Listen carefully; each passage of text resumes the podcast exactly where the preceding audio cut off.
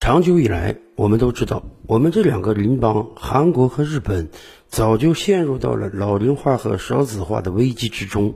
而这一危机的突出表象呢，就是人口的萎缩。日本早就开始出现了人口萎缩了，而从今年开始，韩国也将出现人口萎缩。说实话，这是挺可怕的一件事儿。记得很多年前，我读过一本科普读物，书的名字就叫做《自私的基因》。是的，我们无论基因也好，生物也好，还是我们人类也好，终归都有一个念想，那就是种群是要繁衍的。我们是有祖先的，因此也应当有后代。不说希望多子多福吧，总希望我们作为一个民族，作为一个种族，作为一个物群，可以永远的存活在这个世界上。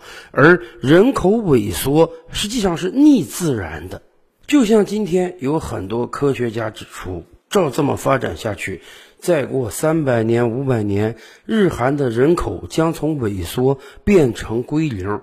这听着有点像天方夜谭，但如果按这个趋势发展下去，如果日韩的广大年轻人还是不愿意谈恋爱、不愿意结婚、不愿意生孩子，那么人口归零。看样子是迟早的事情，而且大家知道吗？先不论几百年后日韩这两个国家还能不能存活，即便从现在开始看，长期的老龄化、少子化加上人口萎缩，一定会对这两个国家的经济造成莫大的影响。从最简单的一个事情上看啊，那就是由于人口萎缩，日韩从这两年开始，实际上已经出现用工荒了。这些年来，在谈论中国经济和印度经济的时候呢，我们经常愿意使用一个词，叫“人口红利”。什么意思？为什么过往四十年来我国经济迅猛的发展？有一个很重要的原因，就是因为我们有着十四亿人的人口红利，而且我们不单拥有着世界上最多的人口，我们也拥有着最多的受过教育、受过良好技能培训的人口，这使得我们当仁不让的成为了世界工厂。人口多当然是有优势的，人口多、受过培训技能的人口多，那么我们才能拥有着全产业链的工业门类，我们才能够把几乎所有的工业体系都挪到我们国内，我们才能拥有着发达国家粉碎机的称号。反过来讲，如果我们没有这么多人，如果我们今天总人口和美国差不多，那说实话，想超越美国。恐怕那才真叫天方夜谭呢。反过来看，我们就能看到日本的一个特殊优势了，那就是在发达国家体系之内，说实话，除了美国之外，日本人口是最多的。日本人口是比英国多，比法国多，比德国多的。正是因为人口够多，而明治维新以来，日本又特别重视教育，再加上二战之前攒下的工业基础和二战之后美国的提携，这才使得日本长期居于世界经济第二的位置。然而，这一切在新时代都已经发生了巨变。对日韩这两个国家而言，他们将来要面临的一个突出性矛盾就是，由于人口太老了，尤其是年轻人的数量太少了，所以他们未来会出现大量的用工荒。道理很简单，一方面。处于当打之年的年轻人口是数量越来越少的。另一方面，日韩两国的年轻人说句不好听的，通通都患上了软骨症。他们比他们的祖辈、父辈严重的缺乏奋斗精神。我们屡次讲，韩国当年的第一桶金是怎么赚来的呀？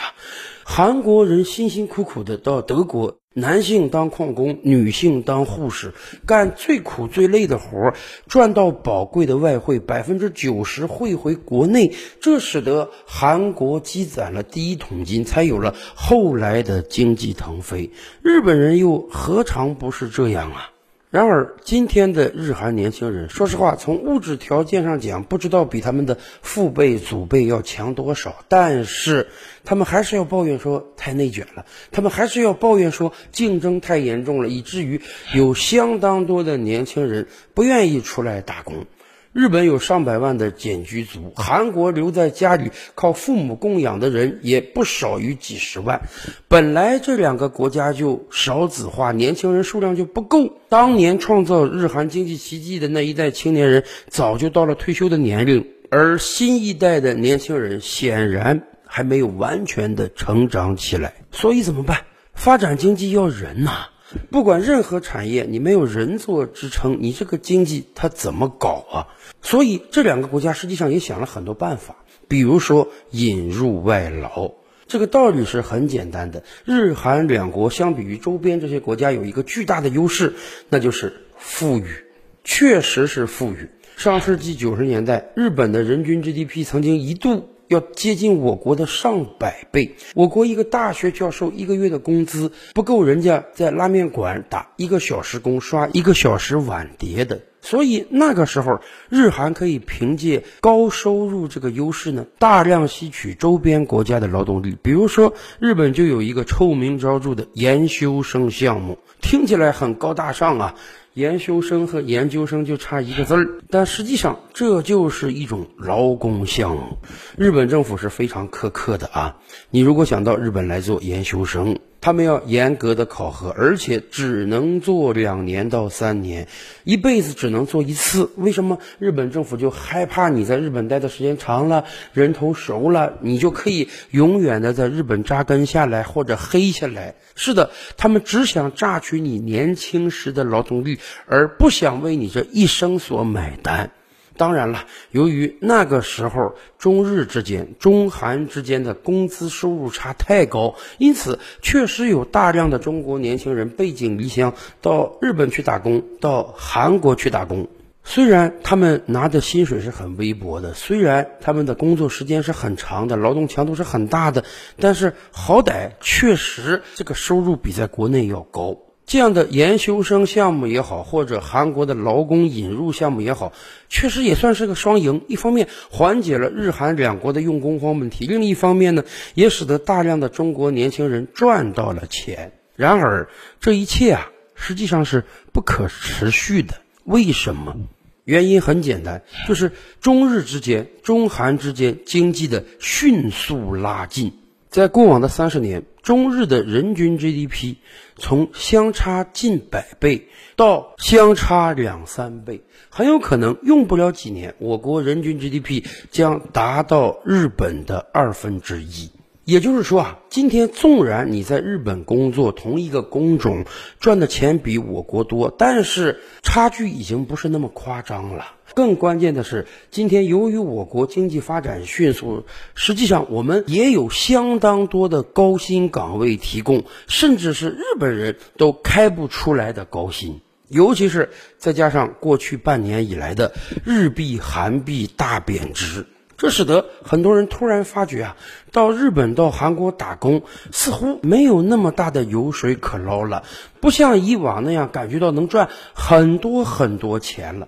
就像有的到韩国打工的我国朝鲜族人所说的那样，过往的日子里啊。你到韩国打工一年，回中国来足够一年一家的花销。而今天你再到韩国打工，早就赚不到那么多钱了。反过来讲，如果你在国内的话，说实话，只要你肯于吃苦的话，有很多新兴产业，你每个月赚五千、八千甚至一万都是赚得到的。这样的钱，你到韩国打工也就赚这点而已。而且还有一个很要命的问题，那就是日韩两国虽然收入高，但是它花销也大呀。好歹人家都是发达国家，你今天到日本超市中买一瓶矿泉水，那也要一百多日元，折合人民币要五六块钱之多。所以很多人算过细账之后，感觉到啊，今天再到日韩去打工，已经不是一个很有赚头的事儿了。而且过去两年还有一个更严重的问题困扰他们，那就是疫情。今天面对疫情，全球有两派的声音，一派是我国这样的动态清零、精准防疫。为什么？我们认为只有这样，我们所受到的代价才最小。而另一派则是西方发达国家的。躺平。今天不光美国、英国、法国躺平，日本和韩国也躺平啊。以往我们就讲过，躺平对你的经济不是没有影响。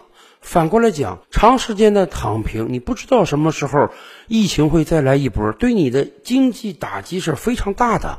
比如说，就在刚刚过去的七月份，日本、韩国两个国家都迎来了又一轮严重的疫情。日本高峰期一天确诊超过二十五万人，韩国也是连续多日每天确诊超过十万人。虽然很多年轻人说没关系，这个病的死亡率下降了，这个病精准攻击的是老人。可问题是，对于广大的中国年轻人而言，我们今天生活在一个相对安全的环境之中，动态清零和精准防疫可以使得百分之九十九以上的人彻底远离疫情。就算这个病的致死率不高，它好歹它是个病啊，谁愿意拿自己的生命开玩笑？而如果你今天到日韩去打工，以往你要经受的只是离乡之思、念家之苦，可是今天你还要增加一个因素，那就是你说不准会马上感染疫情，因为国外已经彻底躺平了嘛。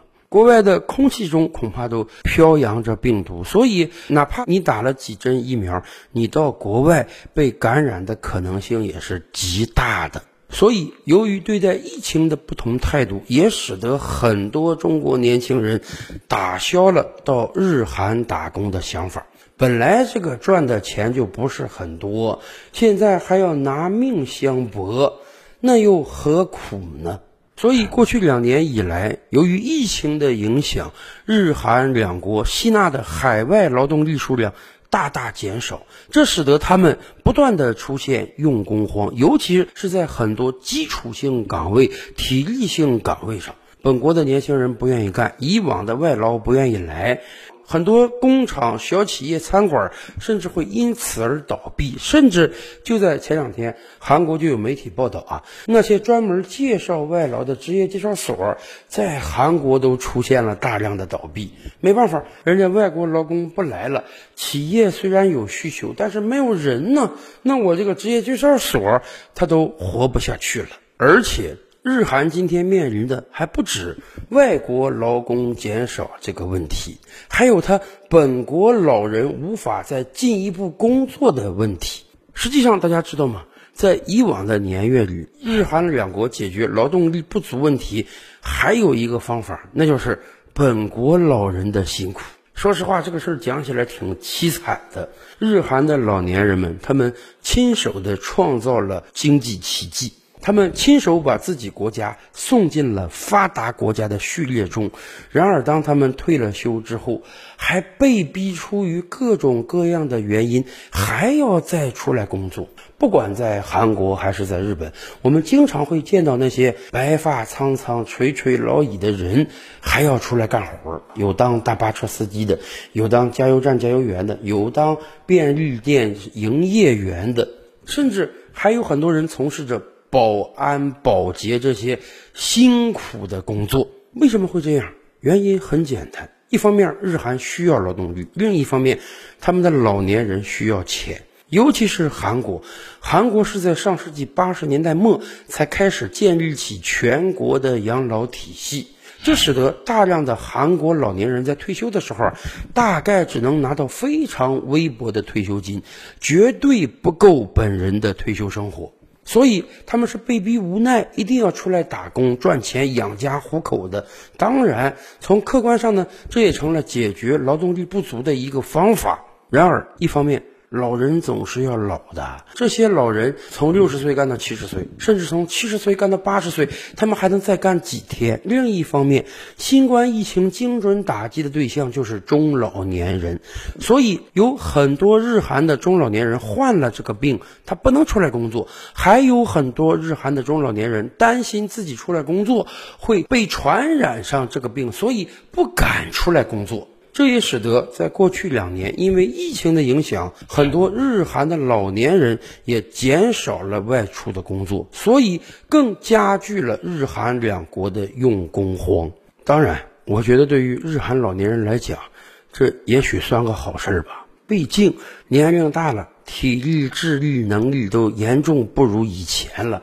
还要出来工作，这实在不是个幸福的事情。毕竟我们不是每个人都像美国总统拜登那样位高权重的，人家可以八十多岁了还出来工作。可是对于大部分普通人而言，退休之后当然是希望颐养天年的。然而，当日韩遭遇到老龄化、少子化冲击之后，当他们的人口不断萎缩之时，本国的年轻人不给力，引入的外劳数量越来越少，老年人正在垂垂老矣。那么，他们未来如何解决用工荒呢？照吕拍案，本回书着落在此。欲知大千世界尚有何等惊奇，自然是且听下回分解。